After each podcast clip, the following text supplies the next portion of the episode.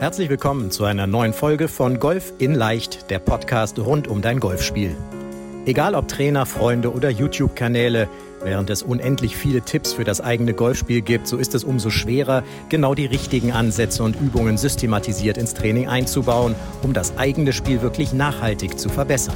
Fabian Bünker, ehemaliger DGV-Nationalspieler und PGA Golf Professional, zeigt Golfern, wie sie durch ein gut strukturiertes und zielgerichtetes Training nicht nur ihr Handicap verbessern, sondern vor allem konstant gutes Golf spielen. Herzlich willkommen zu einer neuen Podcast-Folge. Wer uns auf YouTube folgt, der guckt in ein schmunzelndes Gesicht von Oliver Neumann. Aber erstmal hoffe ich natürlich, dass es euch, Zuhörern, Zuhörerinnen, Zuschauern, Zuschauern, dass es euch gut geht. Und wir haben heute einen äh, Studiogast, wie man jetzt in einer Talkrunde sagen würde oder in einer Talkshow. Aber natürlich machen wir das Ganze per Zoom.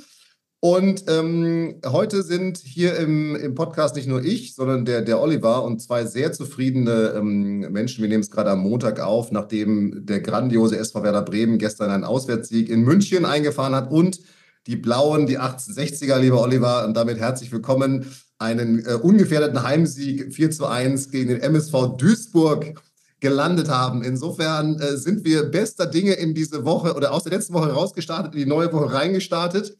Und erstmal herzlichen Dank für deine Zeit, die du dir nimmst. Hier, wir wollen heute sprechen über das Thema Golflehrerausbildung, PGA of Germany, äh, wir werden immer wieder gefragt äh, und du bestimmt ja auch immer wieder mal nebenbei angesprochen, hey, wie kann ich denn so eine Ausbildung starten? Was muss ich tun?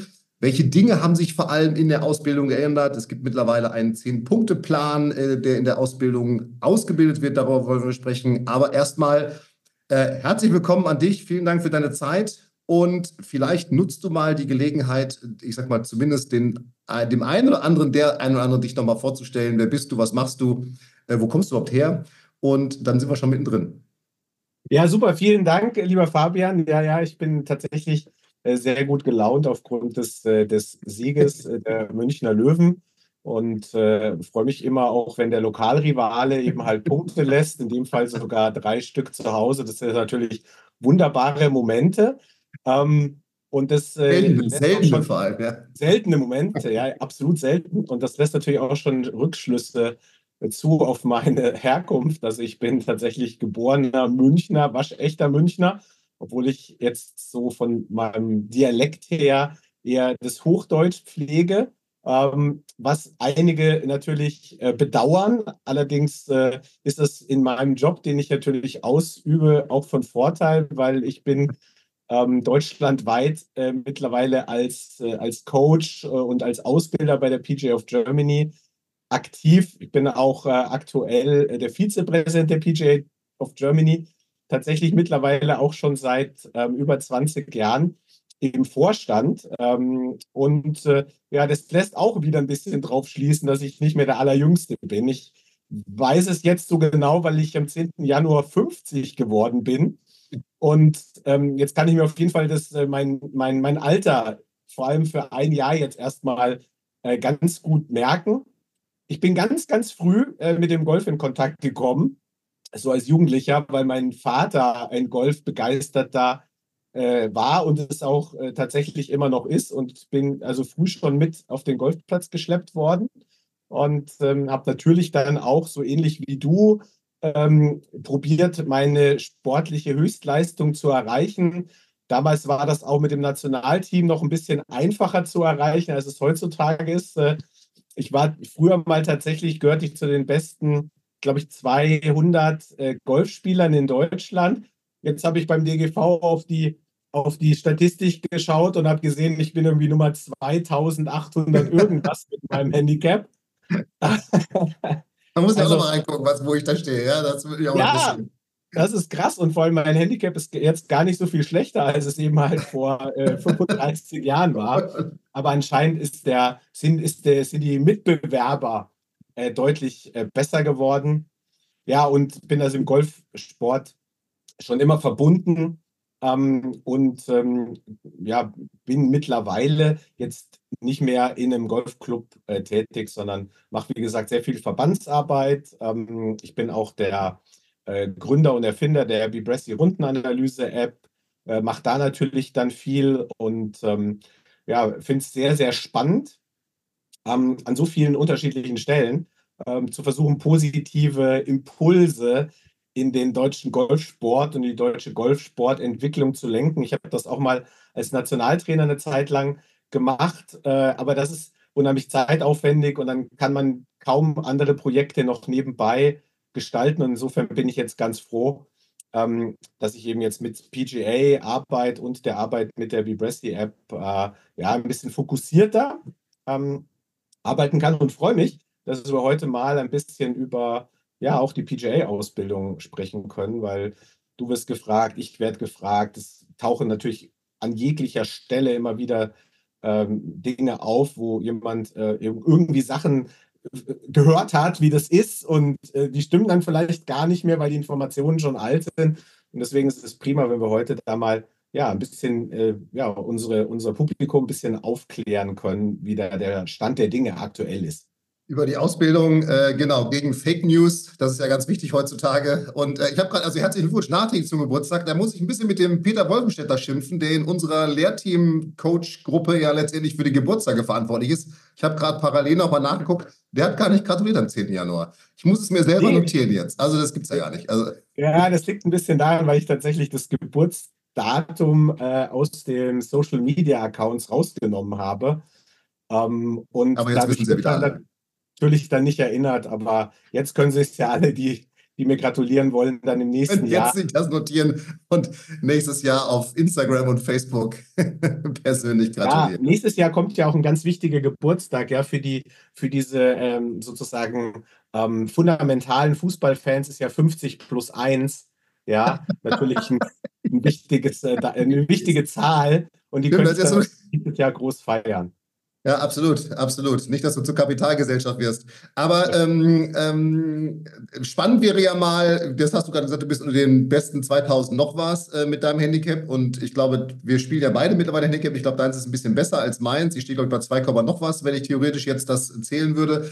Hm, aber äh, spannend wäre ja mal sozusagen in der AK 50, wo du da stehst. Ich weiß nicht, ob du da, ich glaube, man kann es tatsächlich danach filtern. Ja, das habe ich noch nicht gemacht. Aber das wäre natürlich mal eine Idee und ich hoffe ja auch immer noch drauf, dass diese Regelungen äh, bezüglich der, der, der Spielgenehmigungen von, ja. von Pros in den Amateur-Wettspielen ähm, ein bisschen sich verändern, weil ich hätte große Lust, jetzt auch dann im ja, in 2025 dann halt frühestens auch tatsächlich in meinem Golfclub ja, in der AK 50 zu spielen, weil da spielen lustigerweise natürlich auch lauter Leute, mit denen ich quasi vor 35 Jahren schon zusammen in Jugendmannschaften gespielt habe. Und ich glaube, wir hätten eine große Gaudi. Und äh, auch wenn ich ein ganz ordentliches Golf spiele, ich glaube, es braucht keine Angst haben vor einem Wettkampf mit mir. Ich habe auch. Äh, Dass du die Preise klaust. ich habe auch, hab auch meine Probleme auf dem Golfplatz. Ich muss auch üben und äh, komme natürlich auch manchmal nicht so oft dazu, weil ja andere Dinge eben einen davon abhalten. Genau, trotz, trotz bestem theoretischen Wissen und die Bressy-Rundenanalysen. Ja? Also insofern, uns geht es genauso wie allen anderen. Das äh, kann ich definitiv bestätigen. Oliver, lass uns trotzdem einsteigen. Da sind wir schon dem Punkt, äh, theoretisches Wissen, Golflehrerausbildung. Du bist ich weiß jetzt gar nicht schon, wie lange im Coach-Team. Ich darf mittlerweile mit dir zusammenarbeiten. Das schätze ich immer sehr im Coach-Team. Weiß aber, dass du schon im Coaching warst, als ich noch in der Ausbildung war. Und das war 2002. Ich weiß gar nicht, wie du gerade angefangen hast. Auf jeden Fall äh, ein Großteil der Teilnehmer oder der, der Coaching-Team-Mitglieder war damals schon im Coach-Team. Das, was ich sehr spannend finde, was ja für eine lange, ich sag mal, auch Nachhaltigkeit spricht. Aber in der Ausbildung erzähl mal, wie, wie, mein, die Frage kommt immer, wie kann ich Golflehrer werden? Was muss ich tun? Und da hat sich ja ein bisschen was gewandelt zu der Zeit, als ich meine Ausbildung angefangen habe. Ähm, damals musste man, glaube ich, noch besser als Handicap 6 sein und ähm, konnte, dann, konnte dann anfangen. Das heißt, äh, die Hürden haben sich ja etwas gewandelt für die, die sich jetzt mal fragen, ähm, ist das was für mich? Ich möchte das werden. Ist ja immer noch ein sehr spannender Beruf, wie ich finde, mit vielen Möglichkeiten. Vielleicht lass uns damit mal einsteigen.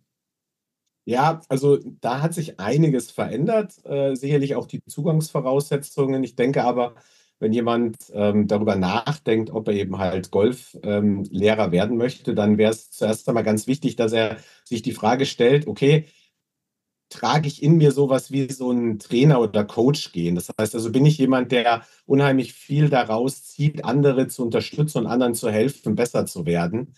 Ähm, denn man muss sich schon auch darüber im Klaren sein, dass man, wenn man dann Trainer wird, man wechselt natürlich ein ganz klein bisschen sozusagen die Perspektive.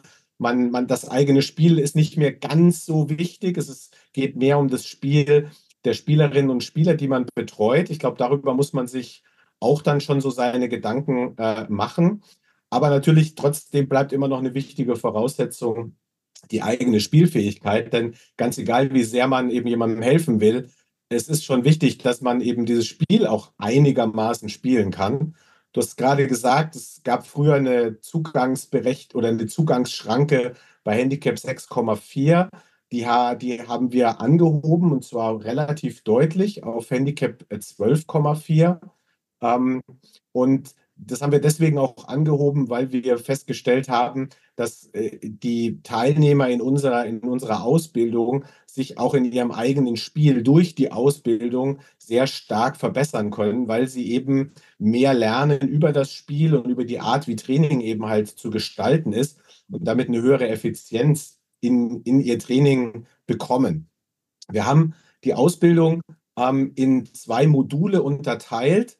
Das Modul 1, das dauert ein Jahr und das Modul 2 dauert zwei Jahre, sodass man also von einer Ausbildungsdauer insgesamt von drei Jahren sprechen kann, bis zum Fully Qualified Professional.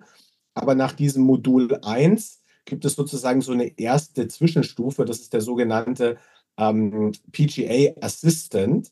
Und in diesem Modul 1 ist auch der Schwerpunkt auf ähm, dem Training mit Anfängern ähm, so, wir nennen es auch häufig der Game Introducer, also der, der Pro, der dann tatsächlich erst einmal Aufgaben übernimmt, eben Menschen zum Golf zu bringen, für Golf zu begeistern, die Aufgaben übernimmt, die auch in dieser Spielklasse sozusagen am bedeutendsten sind, also Erreichen der Platzerlaubnis, dann eben halt erste Schritte im Turnier. Und dafür benötigt man im ersten Schritt erstmal nur Handicap 12,4. Was man aber auch benötigt, um in Modul 1 zu beginnen, ist eine C-Trainer-Ausbildung, also dass man bereits quasi in der Lage ist, ähm, Kinder- und Jugendtraining zu geben. Mhm. Und das kann man auf zwei Arten erreichen. Es gibt die klassische Variante, dass man sich bei einem Landesgolfverband für die C-Trainer-Ausbildung äh, anmeldet. Da ist die Handicap-Grenze ähm, 18,4 oder besser natürlich. Ähm, oder, und das ist das, was wir als Angebot haben, man macht den sogenannten PGA Pre-Course, der, wie der Name schon sagt, vor sozusagen der Modulausbildung angesiedelt ist. Der startet äh, jeweils immer im August eines, äh, eines Jahres, läuft dann bis zum November. Dann hat man dort seine C-Trainerprüfung und erreicht damit sozusagen eben die Zugangsvoraussetzungen für die Modul 1 Ausbildung. Ähm, wir haben noch einen kleinen Zwischenschritt eingebaut, nämlich einen sogenannten Eingangstest. Das ist quasi ein Test, der auch vor der Modul 1 Ausbildung ähm, abgelegt werden muss, bei dem es um Golftechnik und Golfregeln gibt, damit wir so ein gewisses Grundniveau sichern, damit wir dann in diesem Modul 1, das sind dann drei Seminare, die man sozusagen, die eine Woche dauern, die man dann äh, eben halt ablegt im Verlaufe dieses Modul 1, so ein gewisses Grundniveau erstmal sichert. Ähm, denn natürlich gibt es ganz viel zu lernen und je, sage ich mal, homogener eben halt der aktuelle Wissensstand ist, umso besser und effizienter können wir dann auch mit den, ähm, ja, mit den Gruppen und mit den, mit den Personen eben halt vorankommen. Ja, und dann gibt es eben an, am Ende von Modul 1 eben eine erste Prüfung. Wenn man die erfolgreich ablegt, ist man erstmal PGA-Assistent. Ja. Und dann geht es in Modul 2 über zwei Jahre. Und der, der, die, die Grundstruktur eines Jahres ist eigentlich immer sehr ähnlich. Es gibt immer drei Seminare pro Jahr und äh, dann sozusagen eben halt ähm, entsprechende Praktikas oder eben, wenn man in einer Regelausbildung ist, das heißt, wenn man sich ähm, dazu entscheidet, in einem Golfclub als Angestellter Auszubildender ähm, die Ausbildung zu machen, dann hat man natürlich seine praktischen Ausbildungsinhalte dann in diesem ähm, Golfclub, also in dem Ausbildungsbetrieb. Ähm, ganz am Ende muss man für Modul 2, um dann für die Abschlussprüfung zugelassen zu werden, ähm, einen Playing Ability Test bestehen.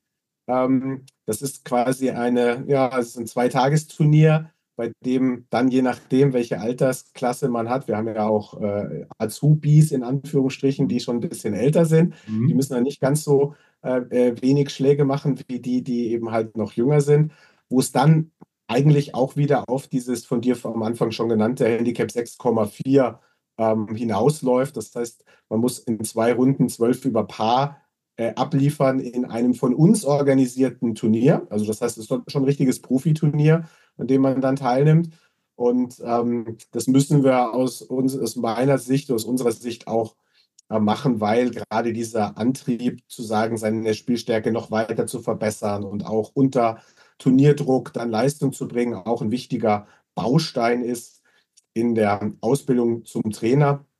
Manche, die dann so wie, wie du mit einer Vergangenheit, Nationalteam und äh, internationalen Erfahrungen dann so einem Turnier teilnehmen, haben dann da natürlich wenig Probleme. Aber jetzt jemand, der tatsächlich mit 12,4 in Modul 1 startet ähm, und dann muss er im Verlauf dieser drei Jahre dann da 12 über in zwei Runden, ähm, da muss man schon ein bisschen trainieren und ein bisschen was weil, dafür tun. Genau, weil es ja Zählspiel ist, das ist ja das, äh, ich sag mal, der große Unterschied, glaube ich, für die meisten, die dann in diese Ausbildung reinstarten Vielleicht, äh, bevor ich nochmal zu einer Frage komme, eine kleine Anekdote zu meinem PAT-Test. Ich habe den im Steinhuder Meer. Äh, es gibt ja vier davon im Jahr, ne? also vier PAT-Tests, äh, ein bisschen verteilt über Deutschland. Der war in, in äh, Steinhuder Meer in der Nähe von Hannover relativ am Anfang der Saison, so um Ostern rum. Und der Platz lebt eigentlich davon, dass da relativ viel Raff steht. So, da war natürlich um die Jahreszeit noch gar kein Raff, das heißt, man konnte hinhauen, wo man wollte. Auf jeden Fall, ich weiß nicht, ich habe die erste Runde auch mit einem ganz lieben Kollegen Jan-Martin Pelz gespielt. Wir haben beide, glaube ich, wie so eine Paarrunde da gespielt. Und dann war es schon, war schon irgendwie so, okay, jetzt habe ich ja, ne, also um den jetzt gar nicht mehr zu bestehen, muss ja mir schon die Welt untergehen. So, und am zweiten Tag lag ich nach zwei Löchern fünf über, ja.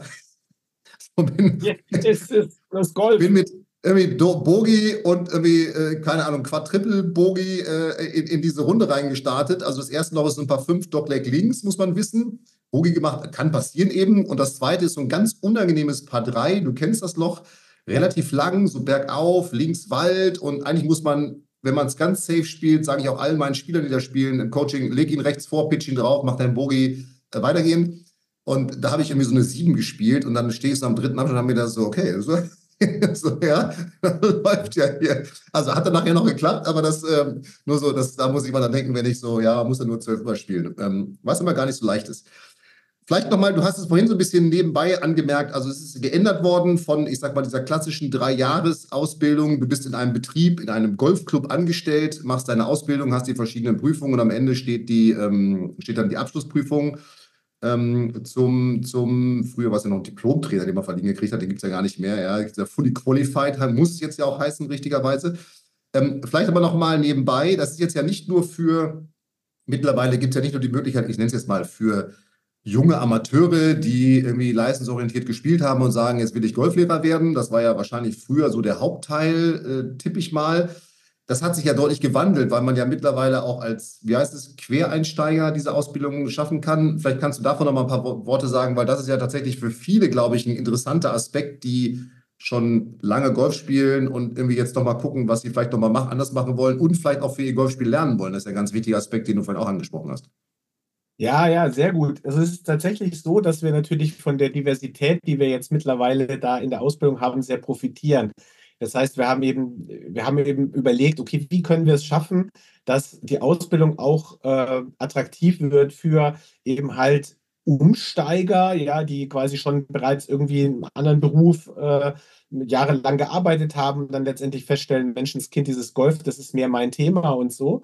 Und wir haben dann eine sogenannte berufsbegleitende Option geschaffen, ähm, die parallel laufen kann eben zu den Regelausbildungen. Also das heißt, diese jungen Menschen, die eben dann im Golfclub als Azubis starten, ja, und äh, aber auch die, diejenigen, die sagen, ja, ich habe schon irgendwie zum Teil ja auch äh, ganz fantastische berufliche Erfahrungen gemacht und ich will aber trotzdem das jetzt machen, weil das einfach mein Ding ist.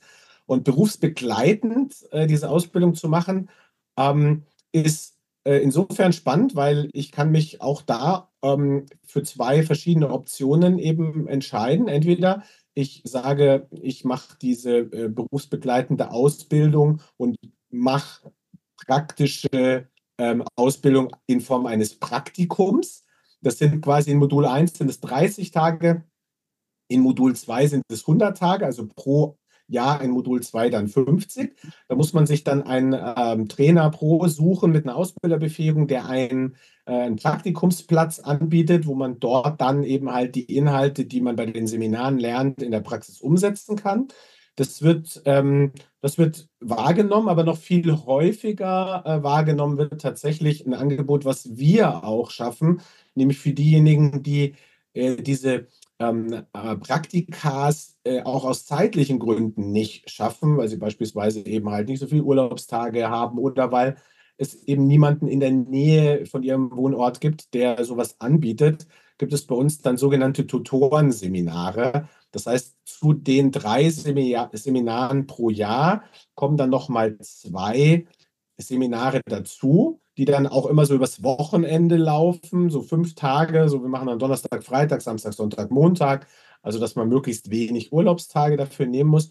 Und diese Tutorenseminare, die sind dann immer entweder bei mir oder bei dem Martin Hasenbein, das ist ja der Ausbildungskoordinator der PGA, also letztendlich von Personen, die sehr, sehr gut die Prüfungsanforderungen kennen, die natürlich auch dadurch, dass wir das im Jahr 150 Tage lang machen, also mit Golftrainern Fortbildungen machen, mit Azubis Ausbildung machen, natürlich auch in dem, auf dem Gebiet sehr erfahren sind und natürlich ein bisschen so Lernbeschleuniger sein können, um eben ähm, dann diese Anforderungen am Ende auch so zu schaffen.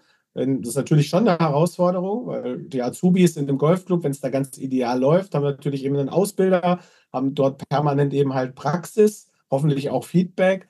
Ähm, die im Tutorenseminar, mit denen machen wir das dann geballt, aber versuchen natürlich auch in den Zwischenzeiträumen, die dann zu unterstützen, äh, eben halt, wenn sie dann in ihrem Golfclub eben schon mal beginnen, ein bisschen im Jugendtraining zu helfen, dann Schnupperkurse zu machen, dann auch mal unterstützend sind bei Trainingsmaßnahmen von den Trainern, die da vor Ort sind, äh, um sie mit Feedback zu versorgen. Ja, und dadurch entsteht natürlich eine ja, tatsächlich ein relativ breites Spektrum an, an, an Trainerinnen und Trainern, die dann am Ende der Ausbildung fertig sind. Und ich glaube, das ist dann für den Golfer äußerst spannend, weil er dann vielleicht in seinem Golfclub eben halt auch ein bisschen eine Auswahl hat zwischen unterschiedlichen Trainertypen, auch vielleicht unter, zwischen unterschiedlichen Altersstrukturen. Man sagt, Menschenskind, ich fühle mich vielleicht ein bisschen besser gesehen von einem Trainer, der ähm, ja, vielleicht schon 40 Jahre alt ist und ein bisschen näher sozusagen auch an mir als Spieler dran ist. Hm, andere wiederum sagen, wunderbar, nein, ich finde das toll mit dem 22-jährigen jungen Superspieler. Ähm, also da glaube ich, entsteht ein breites Angebot und ähm, das wird gut angenommen. Und ähm, also viele machen das auch tatsächlich auch ein bisschen, um ihre eigene Golf ja, ja. sozusagen Entwicklung voranzutreiben. Sie ja. sagen, hey, ich will das machen, weil ich will mehr über Golf erfahren, ich will diese andere Seite kennenlernen, die Trainersicht, mehr über Technik, mehr über Taktik, mehr über mentales Training und äh, die dann tatsächlich manchmal sogar am Ende die Ausbildung abschließen und gar nicht als Trainer arbeiten, sondern ja, eben halt sagen, hey, ich habe das gemacht zur ja, vielleicht ein bisschen Persönlichkeitsentwicklung. Das finde ich auch mal ganz spannend. Das was kriege ich dann, wenn ich diese Gruppen betreue, auch mal wieder mit, dass sie sagen, ja, ich will ja gar nicht, oder, oder vielleicht helfe ich da ein bisschen im Jugendtraining irgendwie mit oder mache mal einen Schnupperkurs oder bin so ein Mentor für, für, für Einsteiger. Aber eigentlich mache ich es für mich, weil ich wissen wollte, was kann ich vielleicht für mich noch erreichen und irgendwie dieses Wissen, was ich so gefunden habe, hat mir nicht gereicht. Das fand ich, finde ich auch ganz spannend, dass das auch nochmal so eine, so eine Sichtweise ist. Das heißt, da ist mittlerweile tatsächlich diese Ausbildung relativ breit aufgestellt worden mit relativ vielen Zugangsmöglichkeiten, um diese Nachfrage irgendwo ja auch zu bedienen. Wie viele, wie viele sind so, ich sag mal, im Schnitt in so einem Modul-Ausbildungslehrgang oder Lehrjahr, je nachdem, wie man es nennen will, so pro Jahr drin? Wie, wie, viel, wie viel sind das? Also wir haben so einen Schnitt ungefähr 20 Prozent, die ähm, berufsbegleitend Ausbildung machen. Mal ein bisschen höher, mal ein bisschen weniger. Äh, Finde ich eine gute Zahl, weil wir natürlich trotz alledem die Golfclubs wünschen sich natürlich auch Azubis, die eben halt helfen. Wir wissen ja beide, wie wichtig das auch ist, dass ja. man tatsächlich ähm, eben auch dann äh, so ein Azubi äh, als sozusagen zusätzliche Trainerarbeitskraft hat, ähm, gerade um auch Jugendarbeit äh, entsprechend eben halt zu gestalten. Ähm, aber wir, wir sind nicht böse, wenn ähm, sozusagen sich auch dann drei, vier, fünf, zehn Leute mehr für die berufsbegleitende Ausbildung interessieren, weil wir eben halt feststellen, dass es äh, unheimlich spannend ist und dass manche da eben halt großartige ähm, Arbeit dann später leisten. Was würdest du noch mal, was würdest du sagen, was ist heute so die, die, die, die Faszination? Warum bin ich, also, oder wenn ich mich frage, warum bin ich Golflehrer geworden? Du hast gerade am Eingang gesagt, du hast auch Nationalmannschaft gespielt, auch er versucht irgendwie so ein bisschen mit dem Spielen dein Geld zu verdienen. Das war sozusagen im ersten Schritt die Variante B, dass ich dann gesagt habe, naja, ich, ich spiele jetzt mal, habe meine Ausbildung in Leon Roth bei Frank Adamovic angefangen. Ich habe da relativ viele von diesen PGA-Ranglistenturnieren dann gespielt, nebenbei noch und bin dann immer mehr so ins Coaching reingerutscht, weil ich gemerkt habe, hey, das macht mir eben total Spaß mit Kindern, Jugendlichen, motivierten Menschen ähm, zu arbeiten, denen zu helfen, ihr Golfspiel zu verbessern und so weiter und so weiter. Was würdest du sagen, was ist so die, wenn ich jetzt jemand fragt, die so die, die, die, die Faszination oder auch anders gefragt, so welchen, welche Motivation muss man, muss man mitbringen? Weil am Ende muss man ja auch sagen, die Downside ist ja, naja, du stehst im Sommer eben, wenn eigentlich die beste Jahreszeit ist, ist oder die beste Jahreszeit ist, stehst du eben irgendwie den ganzen Tag draußen und bist auf dem Golfplatz. Ja, na, ja, also ich, ich, ich weiß genau, worauf du hinaus willst. Und es ist tatsächlich bei mir so ähnlich gewesen. Ich habe dann festgestellt, dass ich dann doch auch bei den Turnieren, wenn man dann, man hat ja immer so Turnierrunde und dann ist ja irgendwie so ein Trainingsteil, wo dann auch die anderen Spieler da sind. Ich habe dann schon früh festgestellt, dass ich tatsächlich manchmal lieber auch bei meinem Nebenmann ein bisschen gestanden bin und wenn man sich so unterhalten hat, der hat so Bälle gehauen und dass man dann so ein bisschen angefangen hat, so ja, ohne großes Wissen ja, musste man so ein bisschen so und so. Ja, und dann habe ich auch aber in der Arbeit mit den Jugendlichen festgestellt, weil man ja selber schon Erfahrungen hatte und relativ gut gespielt hat, dann so, komm, ich zeig dir mal, alles geht so und so. Und ähm, daraus hat sich dann das so entwickelt, dass ich gemerkt habe, das gibt mir viel. Ich glaube, wenn man sich überlegt, ob man das machen soll, muss man erstmal die Arbeit mit Menschen lieben, äh, denn man kommt tatsächlich äh, in kaum einem Job äh, näher sozusagen jemanden als, als da in dem, also dieses Thema ähm, Persönlichkeit und, und sich auf den anderen einstellen können, ist, ist glaube ich, ganz wichtig. Man, man muss auch ein bisschen verstehen, dass man als Trainer tatsächlich ähm, ja auch gerne mal einen Schritt zurücktreten muss, weil ja am Ende ist ja der Spieler im Mittelpunkt und nicht der Trainer. Ähm, und ja, man muss auch natürlich klar sagen, meine eigene, sag ich mal, sportliche Golfkarriere, ja, die kriegt mitunter wie mit jedem anderen Job, den man auch intensiv betreibt, natürlich erstmal ein Zeitproblem, ja. Und klar, als Trainer im Golf ist man halt genau dann eigentlich am Arbeiten, wenn die beste Zeit wäre, um eben selber zu spielen. Ähm, darüber muss man sich bewusst sein. Und äh, wir hatten auch in den vergangenen Jahren immer wieder ähm, auch junge Menschen, die dann kamen und gesagt haben, Mensch, ich habe festgestellt, ich spiele so gerne Golf, ja, ähm, und immer wenn ich zu Training gebe, dann bin ich total traurig, weil ich lieber Golf spielen will, die dann auch gesagt haben, sie wechseln sozusagen wieder und machen was anderes, aber dann war es ja auch irgendwie gut, weil sie ja festgestellt haben, was ihnen das Golfspiel gibt. Und dann, wenn du sagst, es gibt mir mehr, wenn ich selber spiele, dann mach lieber das. Aber ich kann mittlerweile von, von meiner Seite aus sagen, also ich habe das, äh, kann das gut miteinander verbinden und ich glaube, es gibt auch gute Chancen, ähm, wenn man Trainer ist, weiterhin aktiv zu spielen. Man muss sich aber halt entsprechend natürlich auch diese Zeiten dann nehmen und sagen, ja, da gehe ich mal spielen oder eben mal zwingen, am abends um 20 Uhr doch noch ein bisschen was zu machen oder zu spielen, wenn man eigentlich müde ist, wie das ja, ich sag mal, vielleicht nach einer normalen Arbeit eben irgendwie auch dann normal ist oder, oder, oder irgendwie einfach so, so ist, ja. Ähm, ja. Absolut. Okay, aber das heißt tatsächlich, und das ist das, was ich auch wieder wahrnehme, die Grund Nummer eins ist ja im Grunde, ich sag mal, die Liebe für den Sport ist ja vielleicht zu groß gesagt, aber zumindest ja mal dieser Wunsch, mit Menschen zu arbeiten, weil, wie du sagst, äh, am Ende bist du ja als Trainer, vor allem, ich sag mal, in so einem 1 zu 1 kommst du diesen Menschen ja tatsächlich sehr, sehr nah erfährst, wenn du sie jetzt langfristig betreust, wahnsinnig viel über sie von, ich sag's jetzt mal, im, im normalen Clubleben wahrscheinlich, wie es den Enkelkindern geht, wie es dem geht und, und bis hin zu, bis hin zu, äh, okay, wie, wie es, was, was das Golfspiel so macht. Ja, also das ist etwas, was man ja eigentlich wollen muss irgendwo, ne? Sonst, sonst funktioniert es ja. Wenn ich da jeden Tag stehe und sage, oh, okay, das interessiert mich gar nicht, was der mir erzählt, wird es schwierig, ja. Das ist so das eine, die Motivation. Jetzt hat sich ja, jetzt hat sich ja, und das ist ja auch ein Punkt, worüber wir sprechen wollten, also das sind erstmal so die Zugangswege und die Motivation, die so als, du so als Grundvoraussetzung mit deiner jetzt ja wirklich wahnsinnig langen Karriere so im Coach-Team und in der Ausbildung ähm, siehst. Jetzt hat sich ja in den Inhalten der Ausbildung auch extrem viel geändert. Du hast schon vorhin erzählt, man braucht so einen C-Trainer, um mit Jugendlichen zu arbeiten. Den haben wir früher in der Ausbildung gemacht. Äh, dann gibt es ja noch so einen genannten B-Trainerschein, der ist dann eher schon so für Kaderspieler und Mannschaften gedacht, der ja auch da absolviert wird. Das heißt, dieses Thema Jugend, Mannschaftstraining wird abgedeckt, Sportwissenschaften, äh, Recht, Vertragsrecht, Pro-Shop und so weiter. Der Hauptkern ist aber natürlich die Arbeit mit dem Spieler in allen Leistungsstärken. Und wenn ich jetzt mal reflektiere, was habe ich früher gelernt in der Ausbildung? Eine wahnsinnig viel, eine ganz, ganz große Menge. Der Hauptkern war aber, dass äh, gesagt wurde, okay, man muss den Schwung des Spielers verbessern. Da gab es so ein BISC-Verfahren, wo man dann gesagt hat, jetzt, wie fliegt der Ball? Und jetzt musst du sofort darauf rückschließen, was musst du jetzt mit dem Schwung machen? Und der Ball muss gerader fliegen und so weiter. Da hat sich ja eine Menge getan. Ähm, vielleicht kannst du uns da mal mitnehmen und allem vielleicht mal mitnehmen, was so die, ich nehme jetzt hauptsächlich dich und den Martin Hasenbein da wahr, die diesen, diese, diese, diesen, ich sag mal, die, diese Entwicklung vorangetrieben haben. Was war so eure, eure, ja, was war eure Motivation, ich sag mal, die, diese Ausbildungsstruktur ist jetzt vielleicht zu viel gesagt, weil die Struktur an sich hat sich natürlich verändert, aber äh, da, also das zu ändern, die, diese Vorgehensweise in der Ausbildung, weil jetzt das das richtige Wort zu ändern.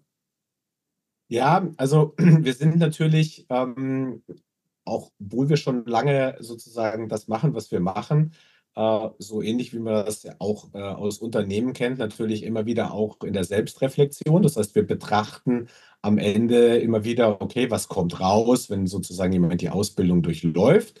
Ähm, wir betrachten dann natürlich auch den Markt. Wir, wir schauen uns an, was ist sozusagen, wie entwickelt sich Golf Deutschland, wie entwickeln sich die Golfer, wie entwickeln sich die Spielstärken. Und äh, wir hatten tatsächlich äh, völlig richtig ähm, über viele Jahre einen, sag ich mal, sehr hoch ausgeprägten ähm, äh, Technikgedanken. Das heißt, es gab quasi ein, einen Schwerpunkt auf Swing Mechanics, so nenne ich das jetzt mal. Und diese Swing Mechanics Ausbildung war oder führte dazu, dass ein Golfspieler, der zum Trainer kam, ähm, auf seinen Schwung erstmal ein bisschen reduziert wurde. Und natürlich ist es so, wenn man Golf spielt und man macht einen schlechten Schlag, dann neigt man natürlich dazu, es sofort quasi eben halt irgendwie, oh, da habe ich wieder irgendwie was in meinem Schwung falsch gemacht. Mhm. Aber äh, am Ende, wenn man Golf sozusagen tatsächlich richtig betrachtet als, als eine sportliche Leistung, die man erbringt, kommt man ja ganz schnell darauf, dass es eben neben der, sage ich mal, Schlagtechnik auch noch weitere Bausteine gibt, die die Leistung bestimmen von Taktik, Psyche, körperlichen Voraussetzungen, dem entsprechenden Umfeld, was man generiert. Und ähm, wir haben dann eben in dieser Reflexion gesehen, dass äh, quasi, wenn man den Fokus in einer Ausbildung so stark auf Techniktraining lenkt, dass dann am Ende natürlich vor allem erst einmal Techniktrainer äh, da rauskommen, die dann natürlich die Möglichkeit haben, selber dann sich weiterzuentwickeln und sich die anderen Gebiete zu erschließen. Aber wir wollten eigentlich schon einen anderen Grundstein legen. Und was wir dann, wir haben dann drei Dinge identifiziert, mit denen wir uns in der Ausbildung bezogen auf Golftraining auseinandersetzen müssen. Das ist einmal der Mensch, das zweite ist das Spiel und das dritte ist natürlich die Technik. Mhm. So, das sind aus unserer Sicht so diese drei Dinge, um die es eigentlich in dem Training erst einmal jetzt geht. Und wenn wir den Menschen in den Mittelpunkt stellen, dann müssen wir sagen, okay, im ersten Schritt muss natürlich ein Trainer lernen, ähm, sich auf sein Gegenüber einzustellen. Das gelingt vor allem dann, wenn man sich selber gut kennt. Ja, also das heißt, wenn ich weiß, wie bin ich, was, was, was treibt mich an, was habe ich für Motivationen und dann eben halt zu erkennen, was will mein Gegenüber. Also wie kriege ich sozusagen eine, eine Trainingszusammenarbeit hin, die auf Augenhöhe ist und eine gute Kommunikation hat. Dann schaut man das Spiel an und das muss natürlich auch tatsächlich erst einmal gelernt werden, denn nicht jeder, der Golf spielt, hat das Spiel verstanden. Und äh, wenn man dann sozusagen das Spiel verstanden hat, dann merkt man, ah, okay, es setzt sich ja aus unterschiedlichen Spiel Bereichen, aus unterschiedlichen Schlagaufgaben zusammen. Die haben auch eine unterschiedliche Bedeutung für das Ergebnis dann am Ende. Und dann kann man ja natürlich, wenn man das gut analysiert, also die Persönlichkeit eines Spielers, dann das Spiel dieses Spielers, kann man natürlich fantastisch Trainingsschwerpunkte festlegen. Und wenn man dann im nächsten Schritt auch noch in der Lage ist, eben in jedem dieser Spielbereiche eine vernünftige Technikanalyse zu machen, um Ursache und Wirkung zu erkennen und jetzt dann im nächsten Schritt eben halt Vorschläge zu unterbreiten, wie kann man diese Thematik eben optimieren, dann hat man schon einen ganz großen Schritt in die richtige Richtung gemacht. Und wir nennen das äh, in der Ausbildung den Zehn-Punkte-Plan. Ähm, auch wenn ich jetzt quasi nur drei wichtige Säulen genannt habe, aber diese drei Säulen tragen ihn und ähm, die sind dann in dieser Reihenfolge Persönlichkeit, Spielanlage, Technikanalyse und dann Training. Äh, so, sage ich mal, die vier groben Steps innerhalb der zehn Punkte.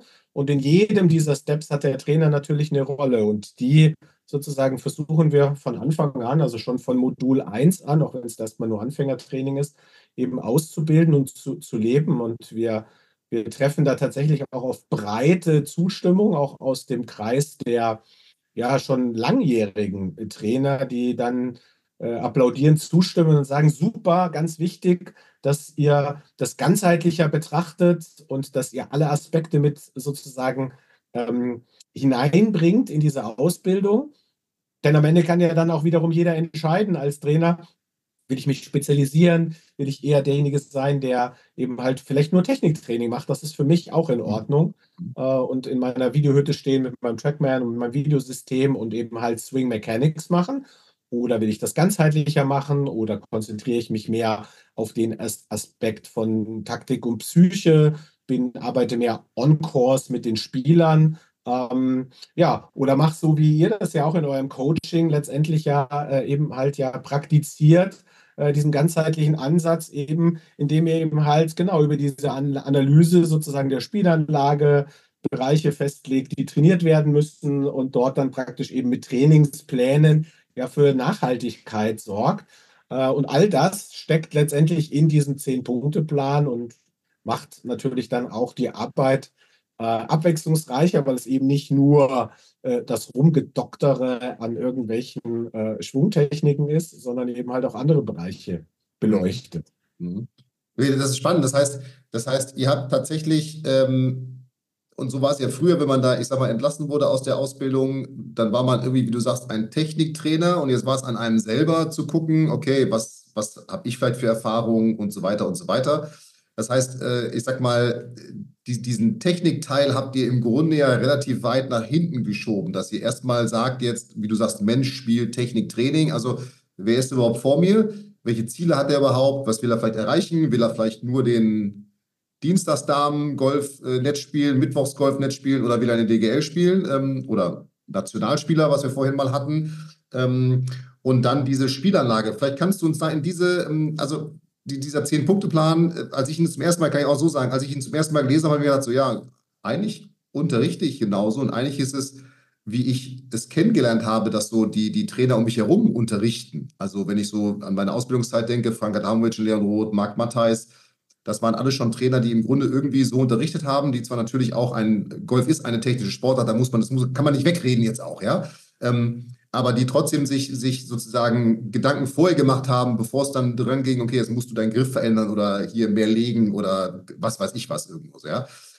Kannst du uns da nochmal mit reinnehmen, weil die Punkte sind ja ganz spannend und die, die gehen weg. Ähm, ich werde ja immer wieder kritisiert davon, wenn ich, wenn ich kritisiere, dass Golfunterricht nicht ist, äh, hey, was trainieren wir heute? Ja? So, vielleicht mhm. kannst du uns mal da reinnehmen und vielleicht so ein bisschen, so ein bisschen auch mit dann, ich sag mal, wie die Idee ist, wie sich dann dieser vierte Punkt Training weiterentwickeln soll ähm, und welche Rolle so ein Trainer da im Grunde einnehmen soll. Und das kann er ja, wenn ich das jetzt auch richtig verstehe, aus diesem Zehn-Punkte-Plan letztendlich bei dem machen, der nur drei Trainerstunden im Jahr bei ihm nimmt. Das kann er aber auch bei, natürlich bei dem machen, der jede Woche eine Trainerstunde nimmt oder in der Mannschaft bei ihm spielt. Also vielleicht kannst du uns da nochmal so ein bisschen tiefer mit reinnehmen, weil ich glaube, das ist ein ganz wichtiges Verständnis für den, der anfangen will, Golflehrer zu werden, aber jetzt auch für alle Amateure, die zuhören, wie eigentlich Training, und so ist es ja gedacht, idealerweise aussehen sollte. Ja, also das ist natürlich tatsächlich interessant, weil wenn ich jetzt quasi über ähm, so die Thematik äh, rede, dann benutze ich natürlich ganz selten den Ausdruck Golfunterricht, ganz viel den Ausdruck Golftraining, weil ähm, wir da schon tatsächlich ein bisschen differenzieren äh, unter den Begrifflichkeiten, weil ein Unterrichten ist mehr so, wie man das klassischerweise aus der Schule kennt. Der, der Dozent, der Lehrer steht sozusagen vorne, seine, seine Schüler sind vor ihm und er erzählt so, wie es gemacht wird. Ähm, das hat sicherlich auch so seine Berechtigung, weil es gibt bestimmte Phasen einfach, äh, auch in der, in, in, in der Golfentwicklung, wo man Unterricht braucht. Also das könnte ich mir zum Beispiel super gut vorstellen, wenn man eben gerade mit Golf startet oder wenn man seine Platzreife macht, wenn man erstmals irgendwie lernen will, aus dem Bunker zu kommen, dann glaube ich, dann kriegt man eben halt auch, dann braucht man Golfunterricht. Ja, jemand, der sich auskennt, jemand, der das kann und der zeigt mir, wie das geht und dann daran orientiere ich mich und dann versuche ich es. Ähm, aber im Anschluss an das, dass ich sozusagen diese Stufe eben halt ähm, sozusagen erfüllt habe, äh, schließt dann aus meiner Sicht dann das Golftraining an, was ja tatsächlich ganz viele Golfer, die äh, ja jetzt aktuell auch spielen, ja eben mehr brauchen als Unterricht, weil am Ende sind sie schon in der Lage, diese Grundschläge irgendwie zu beherrschen, aber sie klappen noch nicht so gut. Und Training könnte jetzt sozusagen helfen, dass es besser wird. Und Training ist ja per Definition ja ein ähm, geplanter ja, Prozess zur Leistungssteigerung. Ja, und ein geplanter Prozess ist eben völlig richtig, nicht wie du sagst, wir starten heute in die Golfstunde und da fragen wir, was machen wir denn heute, sondern am Ende äh, muss natürlich eigentlich schon längst feststehen, was gemacht wird, weil ja wir in einem Prozess stecken, der ja geplant wird und der sozusagen auch eben immer wieder natürlich nachjustiert wird, aber den man gemeinsam mit dem Spieler festgelegt hat. Und wenn ich jetzt sozusagen das nehme, dann würde ich sagen, okay, ich habe ja in dem Erstkontakt mit dem Spieler, wo wir praktisch über diese Motivationen reden und so, da, da, da versucht man herauszufinden, okay, was ist das Ziel, was ist die Zielsetzung, wichtig, um letztendlich einen Plan zu gestalten. Dann brauche ich eine Ist-Standsanalyse, das heißt, ich muss eigentlich sehen, wie spielt jemand Golf also nicht nur eben halt, wie macht, was für eine Technik benutzt er, sondern wie spielt er überhaupt dieses Spiel. Das kann man im Idealfall natürlich persönlich beobachten als Trainer, wenn man mit dem Spiel auf den Platz geht. Das kann man identifizieren, indem man beispielsweise eine vernünftige Rundenanalyse macht und dort quasi dann auf die Daten schaut. Oder man kann es eben zumindest im Training in der 1 zu 1 Situation auf der Driving Range versuchen zu simulieren, indem man sich einfach erstmal aus jedem Spielbereich eine bestimmte Anzahl von Schlägen anschaut. Und dann legt man fest, in welchem Spielbereich kann der Spieler am meisten Schläge sparen. Also welcher Spielbereich ist sozusagen ähm, am, hat den meisten Einfluss auf praktisch das Ergebnis, weil am Ende ist natürlich eben kaum jemand zufrieden, wenn er tolle Schläge gemacht hat, aber ein schlechtes Ergebnis gespielt hat. Ähm, also ist das Ergebnis schon hat eine gewisse Relevanz, einfach weniger Schläge zu machen. Und dann ähm, sollte der Trainer mit dem Spieler gemeinsam eben einen, einen, einen Plan machen, wie kann ich sozusagen oder wie können wir gemeinsam das, die gesteckten Ziele erreichen.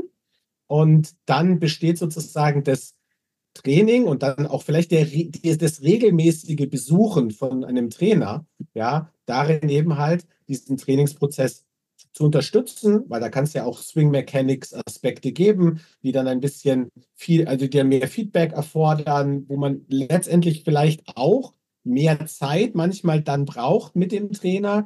Dann gibt es bestimmte Phasen, wo man sagen kann, ja, da ist eher das Zusammentreffen mit dem Trainer eben so eine Art Controlling, ja, so ein, so ein Schauen, okay, wo stehen wir jetzt? Läuft das alles noch in die, in die richtige Richtung? Und dann natürlich irgendwann beginnt der Prozess wieder von vorne, weil man hat ja dann so seine Ziele in einem Spielbereich erreicht. Dann muss man wieder neu schauen, okay, wie hat sich dein Spiel verändert? Was gibt es jetzt für Themen, die wir als nächstes machen können? Da kommt man dann vom Drive über den Annäherungsschlag hin zum Putt oder andersrum. Hm. Und dann wird wieder ein gemeinsamer Plan aufgestellt. Und ähm, diese Art von Golftraining ist die, die wir ähm, in den Mittelpunkt letztendlich unserer Betrachtung stellen, vor allem bei Modul 2, ähm, während wir bei Modul 1 ähm, tatsächlich eben auch noch mehr Golfunterricht eben halt ähm, in den Mittelpunkt stellen, der aber dann auch trotzdem schon augenöffnend sein soll, dass wir dort auch schon kommunizieren, okay, das ist jetzt nur eine Stufe. Und wenn es dann weitergeht mit demjenigen, dann muss aber auch Training folgen. Ja. Und so muss jemand, der auf eine Platzreife hinarbeitet, der braucht eigentlich genauso einen Trainingsplan wie jemand, der sich von Handicap 24 auf Handicap 18 verbessern möchte. Denn auch in der etwas schwächeren Spielstärke gibt es Trainingsprinzipien, die eingehalten werden müssen. Also es gibt ja Dinge, die wir beide gut kennen, die einfach Training effizienter machen. Und die muss man halt auch lernen als, als Golfspieler. Und wenn man die dann mal verinnerlicht hat, dann kann man ja natürlich viel effizienter ähm, vorankommen. Und das hilft natürlich sehr, weil kaum einer hat ja äh, genug Zeit zum Golf, man hat immer zu wenig Zeit. Ähm, und dann steht die Effizienz natürlich eben halt vielleicht dann auch mal im Mittelpunkt der Trainingsoptimierung. Also das heißt, es ist tatsächlich ja schon auch die Idee, dass diese, diese, die Trainer letztendlich dazu ausgebildet werden, dass es sich auch da um einen langfristigen Prozess handelt, den ich ja mit dem Menschen, mit dem Spieler angehen muss, eben auch letztendlich orientiert an seinen Bedürfnissen. Wie du sagst, ob er jetzt Platzreife, Handicap 18, 9, 0 erreichen will, spielt ja im Grunde erstmal, natürlich ist das Ziel wichtig für den Einzelnen, aber die, die spielt ja erstmal keine Rolle, sondern muss, es muss dann ja angeleitet werden, weil das ist das, was ich immer denke. Ähm, wenn ich ein Ziel habe, muss ich ja gucken, welche Qualitäten muss ich überhaupt entwickeln, um da hinzukommen. Also, wie du sagst, Ist-Standanalyse, wo stehe ich jetzt? Und was sind jetzt, du sprichst immer, ich finde das immer so cool, von diesen Low-Hanging Fruits. Also, was sind jetzt die vielleicht ein, zwei, drei Bereiche in meinem Spiel, die mir helfen, diesen Schritt oder die größten Schritte mit dem geringsten Aufwand erstmal zu gehen irgendwo? Und äh, das ist eben, das kann der Schwung sein, das kann ein Fitting sein, das kann, ich habe keine Ahnung, das kann Fitnesstraining sein, das kann Course-Management sein, das kann eben alles sein, mit bis hin zum Mentaltraining, wie du sagst, ja. Ähm, und das finde ich, das, das finde ich so, so spannend letztendlich daran, wie sich das letztendlich geändert hat und ja, welchen, welchen Impact das hat. Wie, wie merkst du, wie merkst du, wird das von den Azubis aufgenommen? Ähm, ist das etwas, wo sie erstmal sagen, hm, skeptisch, weil auch die haben ja Trainererfahrung. Die kommen ja auch in, sage ich mal, in die Ausbildung und haben drei, vier, fünf, keine Ahnung, wie viele Trainer kennengelernt auf unterschiedlichen Ebenen. Wie, wie, was, wie, wie, was merkt ihr da? Ist da jetzt nicht nur von den Alteingesessenen, die sagen, ja, genau richtig, die Erfahrung haben. Wie, wie, wie ist das so? Wie sind da so die, ich sag mal, Lernkanäle? Sind die offen oder eher also die, die Azubis sind demgegenüber total offen, weil sie natürlich auch selber festgestellt haben, dass ihr Fortschritt sozusagen sich stark verlangsamt hat im Laufe der Zeit, wo sie Golf gespielt haben. Und dann auch feststellen, dass sie mitunter ähm, an den falschen Dingen und vor allem dann immer wieder an der Golftechnik äh, geschraubt haben, bis und immer gedacht haben, ja, wenn ich jetzt meine Golftechnik optimiere, dann wird der, kommt der große Durchbruch. Und er ist dann nicht gekommen, weil hm, am Ende ist es natürlich schon so, ich meine, man hat irgendwann mal so seine Technik, die kann man natürlich schon noch verfeinern aber die stellt man nicht mal komplett auf links. Ja, so. Und dann muss ich lernen, damit zu spielen. Ähm, und das ist natürlich ein schmerzhafter Prozess. Ja, also ich habe auch lernen müssen, mit meinem Golfspiel klarzukommen. Ja, und je besser ich sozusagen damit äh, das angenommen habe, umso besser waren natürlich meine Ergebnisse, weil ich eben halt darauf achte, dass ich eben die Schläge, die ich eben halt nicht so gut beherrsche, eben halt möglichst selten eben habe. Trotz alledem ist es natürlich so, man muss wissen, das ist jetzt vielleicht für die Zuhörer auch ganz spannend, weil das hören ja wahrscheinlich ganz viele, die nicht Trainer sind. Mhm. Ähm, also eine Technikanalyse im Golf ist unfassbar schwierig. Ja, ähm, also das darf man gar nicht unterschätzen. Also das zu lernen, angefangen vom Bewegungssehen, auch wenn man natürlich mit Video und was weiß ich alles sozusagen äh, natürlich sich ein bisschen erleichtern kann, aber eine Technikanalyse ist unheimlich anspruchsvoll. Ähm, wir haben äh, da auch dann in diesen Ursachen-Wirkungsthematiken natürlich Tiefen, die bis hineingehen in sozusagen körperliche Voraussetzungen. Also Themen, wo man dann plötzlich ja anatomisches äh, Fachwissen benötigt, um eben halt einzuschätzen, geht das überhaupt, geht das nicht. Und deswegen ist natürlich klar, wenn wir dann in der Ausbildung eben halt uns mit diesem Zehn-Punkte-Plan beschäftigen, dann kommen wir bei der Thematik Persönlichkeit und Menscheneinschätzung und so Kommunikation natürlich relativ schnell voran, weil gerade mit den bisschen Älteren, die sind da häufig sehr, sehr geschickt. dann erreichen wir mit der, mit der Einschätzung des Spiels und des Verstehen des Spiels natürlich auch oftmals frühzeitig ein, ein zufriedenstellendes Niveau. Und dann kommt der große Klotz natürlich der Technikanalyse in allen Bereichen, ja, weil man darf ja auch nicht vergessen, man muss ja auch einen Patten, also eine Patttechnik analysieren können und eine Pattleistung einschätzen. Also insofern kommt dann mit der Zeit dann auch bei unseren Teilnehmern dann natürlich so dieses so, oh wow, das ist aber viel, das muss ich alles können und mhm. das muss ich alles wissen. Und dann haben wir trotzdem ja diesen riesen Block, ähm, der dann sie natürlich anstachelt, aber der sie natürlich an manchen Stellen auch mal ein bisschen, ja, vielleicht demotiviert, weil sie sagen, oh Gott, oh Gott, ich hatte mir das viel einfacher vorgestellt, ja. Ähm, und äh, aber da gibt es natürlich jetzt auch Wege, das zu optimieren, aber das dauert halt seine Zeit. Ne? Lernen dauert erst einmal Zeit. Das ist ein spannender, äh, vielleicht, äh, wir sind ja schon lange drin und ich glaube, wir können jetzt noch darüber, über das Thema ewig weiter äh. Ich glaube, die zwei Kernpunkte, die wir besprechen wollten, einmal, ich sag mal, Faszination Golflehrer, wenn ich mich dafür interessiere, wie sind die Voraussetzungen, was kann ich tun? Und die Änderungen in der Ausbildung, die ja, wie du gerade schon gesagt hast, auch natürlich für die, die meisten also Amateure, die äh, oder Hobbygolfer, ambitionierte Hobbygolfer zuhören, interessant sind, ähm, weil sie damit natürlich auch nochmal prüfen können, hey, sind denn meine Trainingsansätze überhaupt die richtigen, die ich hier mache? Weil du hast gerade einen Punkt gesagt, irgendwann hat man ja einen Schwung, der einem gegeben ist. Ich weiß nicht, wie es dir geht. Ich arbeite seit 30 Jahren daran, dass ich nicht zu früh schlage. Ja? Ähm, diese Thematik kannte man früher noch nicht, wie man das beibringen äh, kann. Ich werde es wahrscheinlich auch nie lernen, so wie Sergio Garcia, aber ähm, das ist immer etwas, wo ich dran arbeiten äh, darf, weil ich auch immer wieder vom Coaching-Teilnehmern natürlich gefragt werde, ja, jetzt haben wir doch da und daran gearbeitet, was machen wir besser? Ich, naja, da müssen wir schon noch mal ein bisschen dranbleiben. Und da werden wir sicherlich auch noch etwas länger dranbleiben, weil das wird immer wieder zumindest ein Thema sein, was bei dir aufpoppt, weil es eben jetzt einfach so gegeben ist. Ähm, und eben diese Schwungänderungen, wie sie vielleicht Tiger Woods durchgeführt hat, sind vielleicht nur, ich habe keine Ahnung, eine Handvoll Menschen irgendwie auf diesem Planeten gegeben, weil sie eben die Zeit haben und die Motivation haben, da auch so reinzugehen, vor allem die Zeit ja.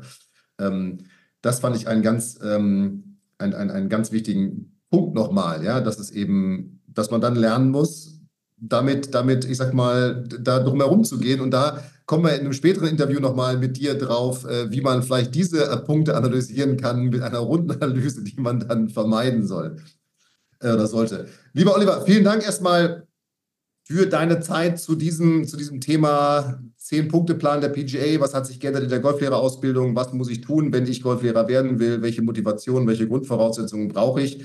Wenn jetzt jemand sagt, ich möchte auf jeden Fall mehr wissen über die Ausbildung oder auch den Zehn-Punkte-Plan, ähm, wo kann man da, wo kann man hinlinken, wo kann man, wo kann man sich im Internet etwas mehr informieren dazu? Also am allerbesten ist es natürlich tatsächlich auf die pga.de zu gehen. Dort gibt es ganz detaillierte und ausführliche Informationen über Zulassungsvoraussetzungen, über Kosten, über Inhalte der Ausbildung. Und dann, wenn sollte da Fragen dort nicht geklärt werden, dann kann man sich natürlich dann auch per Telefon oder per Mail mit unserer Geschäftsstelle in Verbindung setzen die auf die allermeisten Fragen eigentlich dann auch sofort eine Antwort haben. Das würde ich äh, empfehlen und äh, würde mich freuen, wenn der eine oder andere jetzt aufgrund unseres äh, Podcasts hier äh, sich in, dafür interessiert und dann auftaucht und dann soll er ruhig zu mir kommen und sagen, hey, Oliver, ich habe, ah, das hat mich überzeugt, ja, das fand ich spannend, jetzt bin ich mal da. Gucken wir mal, wie es wird. Guck mal, was wird mit dem, mit, mit dem 10-Punkte-Plan. Perfekt. Also pga, pga.de, pga.de verlinken wir nochmal. Äh, da gibt es die Informationen letztendlich auch über den 10-Punkte-Plan. Das ist ja, also, oder ansonsten googeln. Ich weiß, es gibt ein Dokument von der PGA, was irgendwo im Internet ähm, frei verfügbar ist, wenn man sagt, da möchte ich mich nochmal tiefer reinlesen und verstehen, wie, wie Training aufgebaut sein sollte. Ja, dann ähm, Oliver, dir lieben Dank für deine Zeit, für dieses dann wie immer doch äh, natürlich längere Interview, weil einfach die Themen so spannend sind. Ja, genau so ist es. Und ähm, ja, an alle anderen, die sich dafür interessieren, der Oliver hat die Website gerade gesagt, lest da mal nach, schaut mal rein, äh, vor allem in den 10-Punkte-Plan, wie vielleicht euer Training aussieht. Und ähm, dann freue ich mich jetzt schon, wenn wir uns demnächst in einem anderen Interview wiedersehen, lieber Oliver. Und liebe Zuhörer, Zuhörerinnen, Zuschauer, Zuschauerinnen, ähm, wenn wir uns in der nächsten Woche wiedersehen oder wiederhören. In diesem Sinne, bleibt gesund, macht es gut, lieber Oliver. Danke nochmal an dich und bis bald. Danke auch. Vielen Dank, dass du bei der heutigen Folge dabei warst. Wenn du direkt von Fabian und seinem Team gecoacht werden willst, dann gehe jetzt auf www.fabianbünker.de/termin und bewirb dich für ein kostenloses Analysegespräch. In diesem einstündigen Gespräch wird dein Golfspiel ganzheitlich analysiert und dir basierend darauf ein Trainingsplan an die Hand gegeben, mit dem auch du besser und konstanter Golf spielen kannst. Denn konstantes Golf entsteht nicht durch planloses Training. Stattdessen ist ein ganzheitlicher Trainingsplan mit direktem Feedback eines Trainers essentiell, damit du dich zu jedem Zeitpunkt auf dem Weg der Verbesserung befindest und an der größten Verbesserungsmöglichkeit in deinem Spiel arbeitest. Falls das für dich interessant ist, dann geh auf www.fabianbünker.de/termin und bewirb dich für ein kostenloses Analysegespräch.